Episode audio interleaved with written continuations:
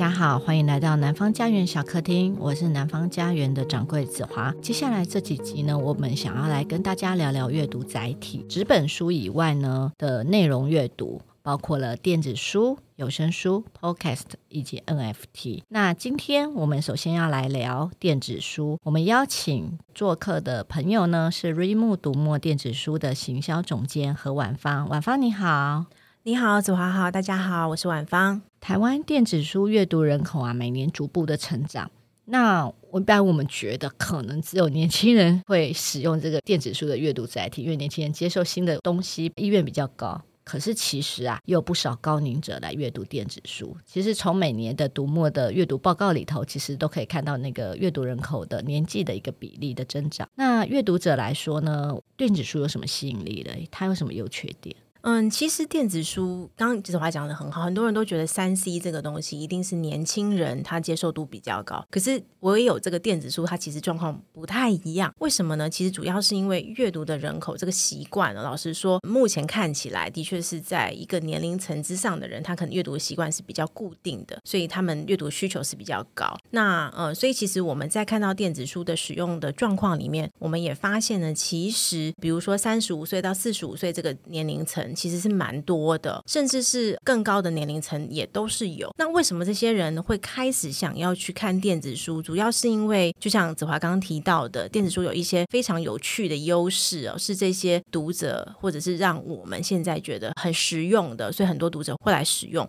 比如说，像电子书呢，有个非常好的好处，假设你使用的是流式的电子书，所谓流式的电子书的意思，就是它的每一个文字呢，会随着你的载体的荧幕的大小去。流动的排版跟变化。如果你使用是流式的这种电子书的话，其实你的字体呢就可以自己调整。比如说，你有对比较资深年长的这些读者来说，他可能已经有老花的问题，那他就可以把字体放大。哦，放大到他自己比较合适的方式，读起来就会比较舒适啦。那这个也是蛮多，就是比较资深的读者他会使用电子书的一个蛮重要的一点，因为可能对他们来讲，现在纸书的印的字都偏小啊，他可能还是要拿放大镜来阅读，对他来说困扰就是比较高一些。那电子书的部分就可以自己来调整，那这是对比较多就是年长的。使用者来说比较重要的一件事，那我们也发现，其实现在蛮多年轻人也开始会愿意去使用电子书。还有一个很重要的原因，就是尤其在都会区，其实大家要有自己的空间不是太容易啦。就是你可能房子每一个人都没办法拥有太大的房子，那对有阅读习惯的人来说，要在房子里面放这么多的书，跟有一个很开心的书柜，可能不是那么容易。可能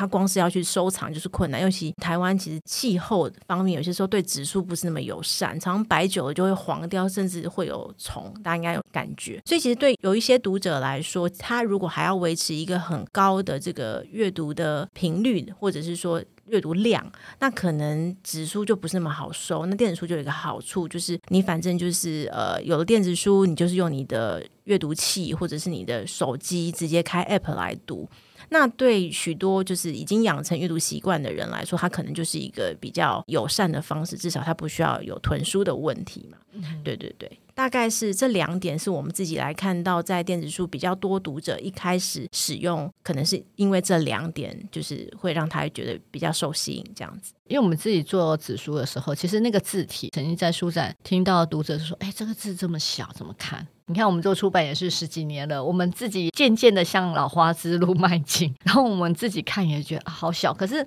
你知道，当你一本书有十几、二十来万字的时候，你不可能自己放大，那那个书的那个厚度会更大。那所以，其实我觉得电子书对一些人来讲真的是很好。然后，另外刚刚网上提到空间的问题，我觉得移动也是，因为现在的人就是你常常搬家人，你就会知道说搬书是一件很可怕的事。对，其实我们有发现，蛮多人都是在搬家之后开始使用电子书的。对，搬一次就懂了，就懂得痛。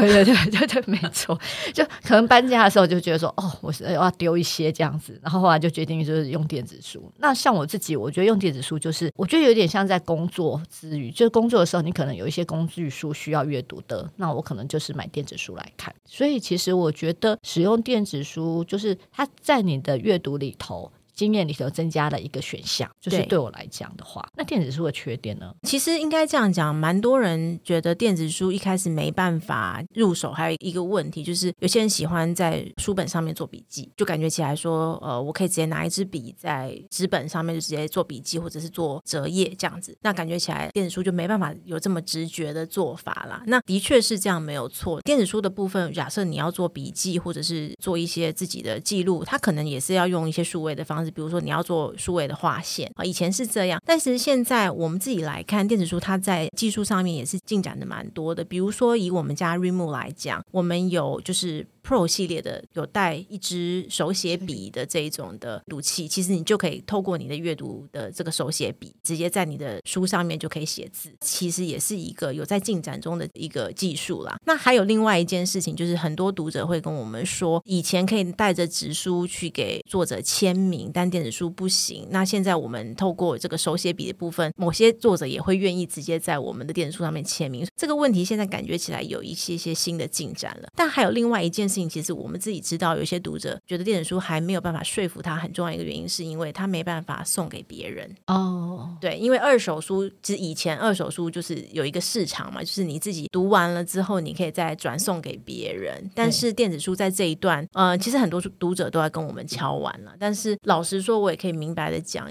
因为在我们目前遇到的问题都不是技术端的问题，因为我今天电子书要再转送给别人，那。在这个转送的过程里面，出版社有没有办法同意这件事情？作者能不能乐见这件事情？其实我相信子华一定可以理解，对，因为背后还有一个利润的部分，是就是我们做销售的时候，无论是出版社跟作者，他都可以获得一定的分润，这是他应得的。对，可是二手书的部分其实就比较难去定义这一段，所以其实在这里，我们电子书在技术上要做到，其实完全不是问题。但是如何要说服整个产业能够接受这件事情，或者是有没有什么其他？的方式让二手书在移转所有权的过程里面，作者或者是出版社也可以在中间得到他应得的，那这是一个比较大的问题啦，也是我们目前现在比较难去处理到的一段。哦，所以其实电子书的读者的话，比较想要像就是，哎，我买了纸本，然后我看完了，我可以在二手市场。可以再卖掉，卖出去或者送人这样子。对，可是这个部分真的就是晚芳刚刚说的，就是出版社这边对于利润的一个问题。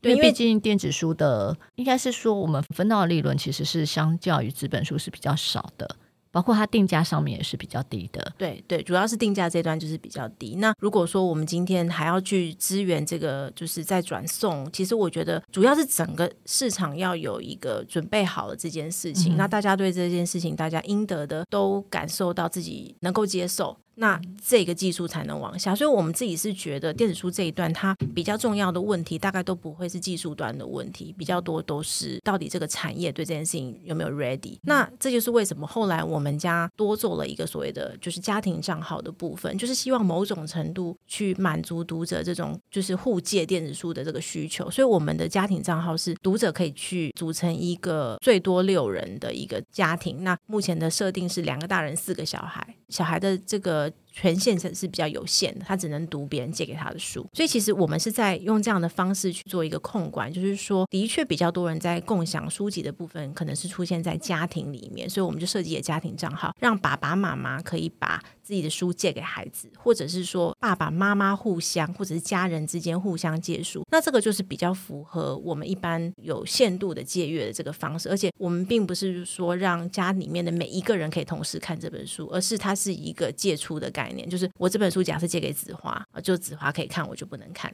类似像这样，我们是用这样的方式去处理了。那也是希望透过这个技术上的某种的折中，让读者能够感受到说，哎，你还是可以跟纸书一样有某种共享的这个机制，但是它又不是一个全面性的，我爱给谁就给谁。大概是用这样的方式去处理。这有点像串流平台的家庭账号吧？对对，是的，我们大概也就是用这样的方式去推动、去设计整个结构。所以刚刚宛芳，我觉得 Readmoo 在阅读的这一块呢，你们会经常去做调整，去满足读者的要求。刚刚你提到的就是说，哎，签名这件事情，因为我记得我今年书展的时候，我有买了十点三寸的那个 Moon Ink，然后我有一次在小客厅采访一位作家的时候，我就给他签名，然后那时候他说他第一次在电子书上面签名，我说他说那签在哪一页？我说书名页啊，就我觉得其实好像跟纸本书也没有任何就无违和，其实是他是可以做到。那我觉得比做笔记也是没有问题的。而且我觉得更好的就是 mooInk 上面有一个，就是嗯，我有做笔记的章节，它其实在一个好像一个。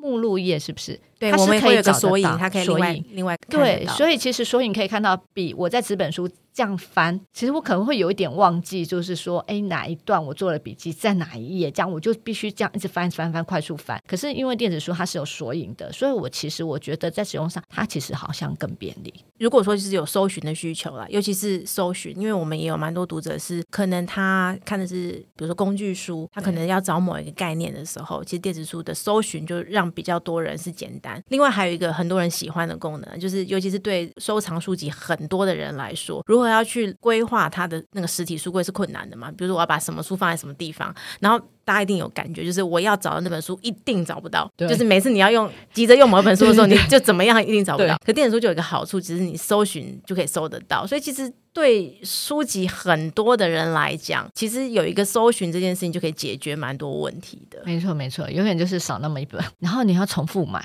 这是很可怕的一件事情。对，对，对，对，对。那我们来聊聊，刚刚有提到电子阅读器嘛？那二零一八年台湾电子书元年到现在已经五年了。那我想问问婉芳，我们来聊一下，是瑞木从二零一七年发行你们的自家阅读器 mooInk 之后，你们不断的推陈出新，其实每年应该会有。一两台新的，大概都是至少一台，像今年就有两台。对，嗯、那大多数的人呢、啊，似乎还是习惯用手机阅读，因为其实，在你们的年度阅读报告也有提到，就是说使用电子阅读器 mooInk 或者是使用手机、平板等等的阅读的人口的数量大概多少比例多少？到二零二一年的三级警戒之后，是不是这个趋势有翻转过来？那现在透过 mooInk 阅读的占比，有高于手机吗？那目前现在各站上各装置的，就是目前现在各装置的阅读时间的占比，有没有恢复到三级警戒之前呢？那为什么？呃，应该这样讲，就是我们其实有去看的是读者实际在阅读的时间上面的累积，那可能在不同的阅读器或者是说不同的载体上面的分布的这个比例。那其实我们自己在看过去跟现在。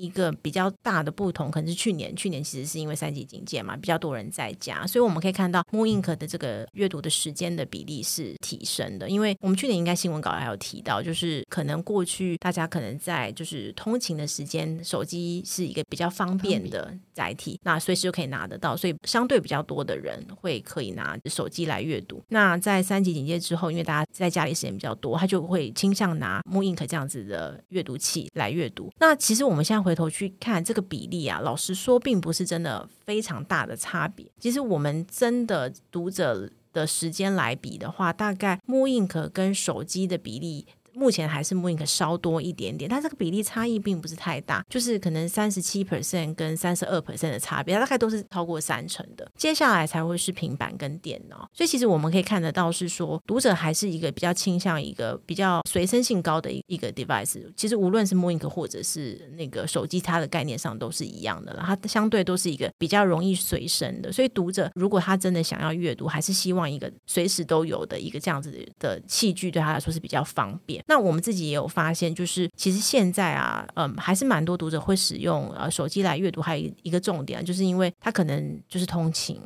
通勤可能他或者等车，什么东西拿在手上呢？随时抽出来方便，其实都是手机啊。所以我们看起来手机阅读的量还是蛮高的。那现在的话，就是使用的时间比来说的话，略略少于 mooInk，但是其实还是非常的高。对，我觉得可能也跟 mooInk 在阅读上面比较舒适吧，对眼睛。所以你如果就阅读的时间来讲的话，应该是 mooInk 会。对对对，因为其实手机还是会有一个问题，就是它是有会发光的嘛。嗯、那其实蛮多人都会觉得说，我今天读久了，对眼睛的负担相对还是比较高，嗯、所以他可能今天假设他有个比较长段的时间阅读的时候，他还是倾向会把他的阅读器拿出来。所以就是。以这个时间上来说，因为就会发现，就是他如果本来就需要一个长段时间阅读，他就会拿 mooInk。嗯，所以其实这个也是会让 mooInk 的时间能够累积比较高的其中一个原因。诶，我想聊一下，就是你们有个社团，其实瑞木有好多个社团。那我们先既然讲到阅读器，我知道你们有个电子阅读器的讨论区。对对对，那个讨论区，因为我自己没上去过，可是我知道，就是说你们有一些忠实的粉，真的是 mooInk 的粉，就是推出新的，他们会立马去买一台新机，然后来使用。那我想要了解一下，这讨论区大家大概在讨论什么？那你们会不会上去跟他们互动啊？应该这样讲，其实我们对这个讨论区当时候一开始的目的其实还蛮单纯的，就是觉得说，其实就我们自己来看这几年啊，书籍相关的资讯可以被看到的地方是越来越少。因为像以前我们可能有报纸的副刊，或者是有很多这样子的一些资讯的流通，就以前啦，以前。但是慢慢的这些报纸收起来，然后这些副刊都没有办法。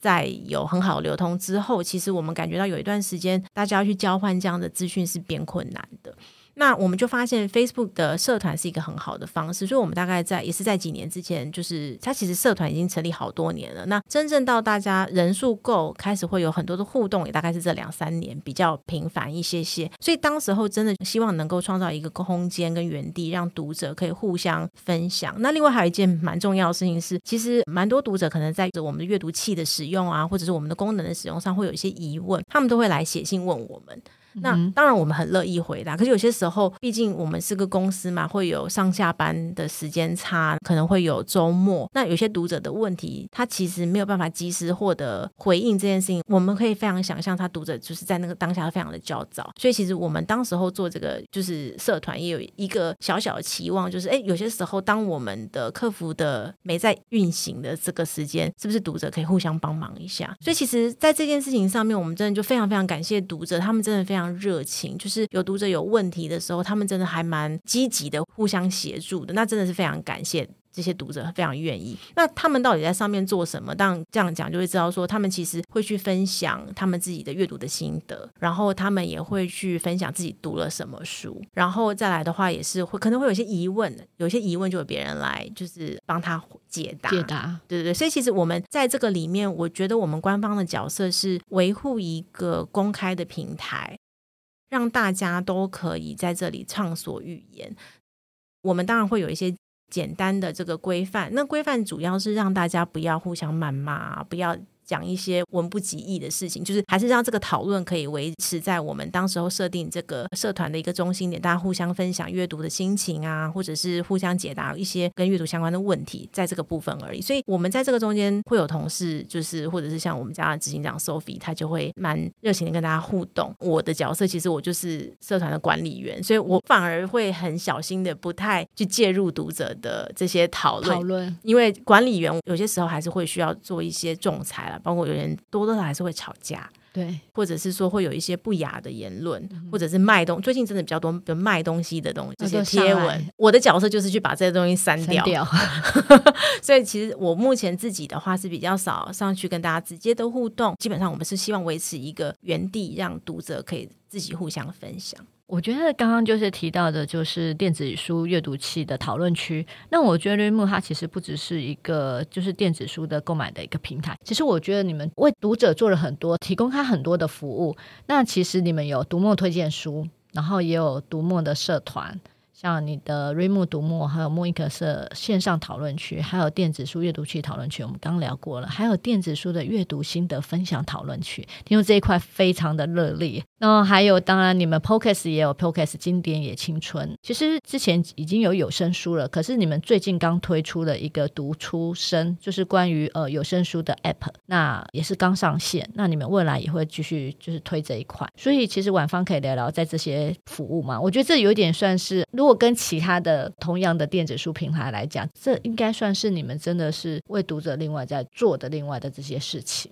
对，其实做的这些所有事情，大概都呼应我刚刚一开始所说的。我们都有发现，书籍的资讯要交流这件事情，其实是空间是比较有限的。有一段时间是这样，所以我们做的非常多的服务，大概都会是希望读者在做购买决策之前。可以有更多的资讯去协助他，知道说这本书他喜不喜欢，或者是让更多人可以透过这些平台去交流一些他们的所谓的心得。所以，像我们刚刚讲到，就是我们其实也有一个自己的 YouTube 的频道，叫做就是 MooTube，其实就是我们自己的编辑会推荐，或者是我们也会邀请，就像子华也才刚刚来参加过我们这个录影。对，其实我们也会去找一些就是所谓的 KOL 啊，或者是本身对阅读这件事情有兴趣的一些人来分享他们的阅读的一些主题，这样子。所以，其实我们大概就透过这样刚刚讲到。到的这些不同的一些媒介，都是希望让读者可以感受得到一件很重要的事情，就是阅读这件事情并不是什么高大上，一定要符合特定的条件你才能做到的，或者是你一定要怎么样子的背景你才能去做。我们是希望让读者觉得说，你只要想要，它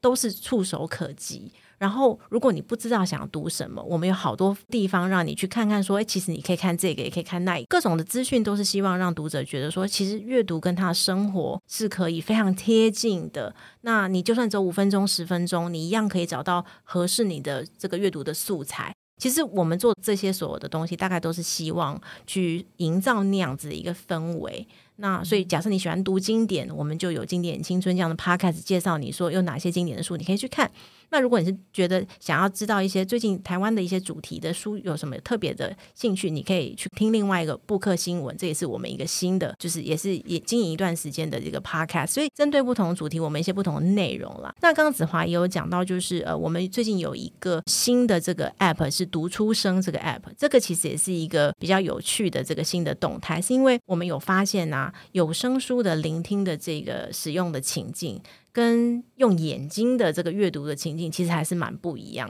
那我们就发现，其实我们在同一个 app 要同时做到两件事情，有些时候不是那么讨好。因为界面上你要去设计啊，或者他们整个呈现上就是不太一样，所以我们后来就把这个耳朵的这个需求独立出来，作者就是读出声，大概就是希望说读者今天在这里看到都是有声书，那、嗯、他只随点就可以随听。因为我们就发现，其实对喜欢听有声书的读者来说，那个及时性是很重要的。他可能现在马上要出门，我就是按下去，我就要开始听。嗯、那有一些这种串流的技术啊什么的，它其实就是需要被。更好的调教，所以我们才会去做这个读书声的 app，就是让阅读的需求可以跟聆听的需求，就是可以有更好的不同的展现啊，各自都可以有不同的展现，大概是这样的这个想法，所以我们把这个 app 把它独立出来。所以其实这可以听得出来，就是说，不管是电子书的阅读，或者是有声书的，其实最后回到的就是使用者的本身，它跟你的日常的关系，就是让你是很便利的，随时就是我想要，我就是呃，我可能就手机，我想听有声书，我手机 app 一点就可以了，就可以带着走了。对对对，其实这也是我们。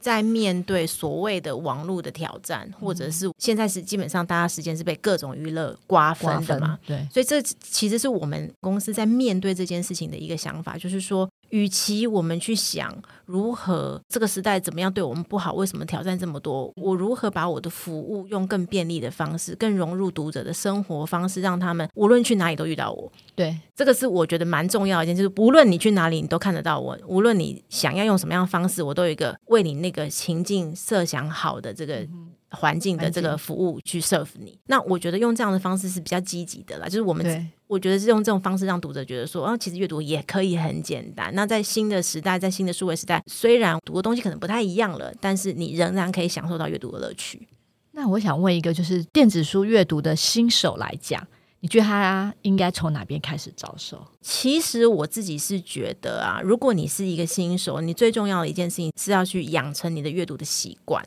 我们发现这件事情相对是比较难的，因为假设你本来的习惯是比较没有去想到要阅读，所以如果是这样的话，我会比较建议你可能就是先去下载一个 App。那因为其实我们家的 App 里面会可以设定阅读的目标。你可以去设定，比如二十分钟、十分钟，你可以先去设定阅读目标。那你只要达阅读目标，你的那个日历上就会多一个小勾勾。所以，我们读者就发现说，其实你透过这个勾勾的累积，你会有一个成就感，然后你就会慢慢的从十分钟变二十分钟，变得更久。那这个其实就是我们在这个 app 的设计里面，希望让读者可以慢慢感受到这个满足，然后激励他自己一直往下。而且我自己是觉得 app 至少有一个好处，就是说你无论是五分钟或十分钟，你可能真的就是。只有在通勤或者是等车的时候有一段时间，但通过 App 的话，你随时打开就可以读嘛。那你那个时间就就可以累积下来，你就会发现，哎，每天五分钟、十分钟也是可以的。因为我们有发现，蛮多读者他开始下了 App 之后，他最大的一个感受就是，原来我也可以读书，原来我的时间还有这么多时间可以 squeeze 出来去做阅读这件事情。那当他发现这件事情是可行之后，他们的态度或者他们那个激励都是很满点的啦，就是会很开心。所以我自己是觉得，对一个新手来说。我真的就是不需要想太多，就是直接下 app，然后选一本你喜欢的书，先试试看。那事实上，我们现在站上有也有非常多出版社愿意提供免费的试读本。那其实甚至这些试读本都是非常厉害的书的试读本，所以你可以甚至先读完试读本之后。哎，这本书真的很不错，然后你再去买那本书，把它就是读完，这也是一个方式。其实题目里头有列了一个说，给出版社制作或行销电子书的建议。其实试读本这件事情也是一个可以尝试的，因为过去在纸书的时代，大家也都会做试读本嘛。嗯、那反正电子书的部分其实相对是一样的。它的流程是一样的，就是说你仍然也可以用试读本，而且其实你这个试读本还可以做时间，就是你时间到了你就再把它拿掉。对啊，哦，你不见得一定要在上面。这个但是出版社各个出版社不同的一些想法，有些人会继续留在上面，有些人就会就是把它下架，这个就是不一定。那另外还有一个蛮重要的事情是，我自己是觉得，尤其是在这个数位的时代，它可能不是只有电子书会需要这样子的概念。事实上，你在数位的时代，你要在网络上面做任何的电商相关的这些服务，你可能都要去留意这件事情，就是。你的呃所谓的商品的叙述是不是写的够完整？其实你要想，因为读者在这个网络世界里，他要找得到你，他会用什么？他其实用搜寻。对对，它是用搜寻，它无论是用 Google 搜寻到你，或者是到我们的站上直接搜寻一个关键字找到这本书，你就会发现搜寻在网络世界是相当重要的。那如何让你的商品就是对这些搜寻引擎来说是好被搜寻的？其实这个就是非常需要一个很好的商品的描述。那书籍的部分就会是书籍简介。对，包括短版的书籍简介跟长版的书籍简介。那你在写的时候呢，有没有去思考说，诶，你这个书里面的这些内容，究竟读者是怎么样去看它？有没有他们在网络上，比如说 PTT 上面，他们会不会用哪些特别的字眼、关键字去讨论，去讨论你这你这本书里面的内容？那你是不是应该把这些关键字？放在你的叙述叙述里头，这样子读者他在搜的时候就容易被搜到嘛。这个这个是一个很重要的一件事情。那另外的话就是说，其实现在有越来越多的平台，even 像我们读墨也是，我们会用一些 AI 的方式去处理这些，就是所谓的书籍简介。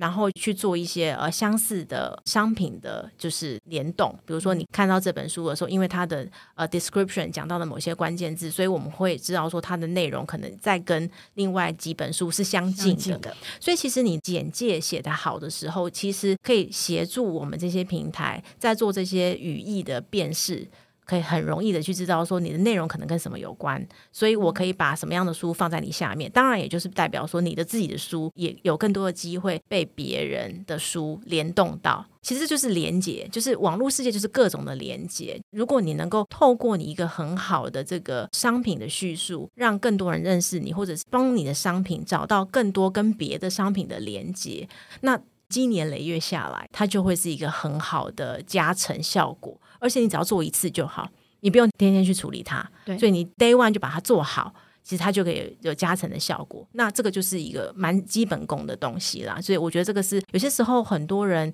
会觉得这件事情很小啊，就可能没有注意到。但是我还是蛮建议大家在这一段其实可以多花一点心思，因为做完就是一劳永逸。我觉得写书讯不是写一个推荐序的那个概念，其实你要怎么样很完整的把这个商品，还有你刚刚提到的所谓的关键字这个部分。其实我觉得婉芳给我一个很好的刚刚讲的那个，我觉得说对，很多在讨论的时候有一些关键字，那我们要去注意这些关键字是什么，然后用在呃我们每一本书对它的描述里头。其实这样子搜寻引擎。其实它是在网络平台里头，所以搜寻这个东西，你要去满足这个搜寻里头，它至少能搜得到你这件事情，就是让你在读者面前有曝光的机会。对，而且它是第一步，你要先被搜得到，你才有机会争取到他的荷包嘛。概念上是这样。所以那个编辑朋友们。就是好好写你的那个书籍简介，对对对。那另外的话，其实也是一个跟就是网络世界有关的事情，就是其实我们也还是蛮希望大家尽量能够让电子书的部分跟纸书的出版的时间是。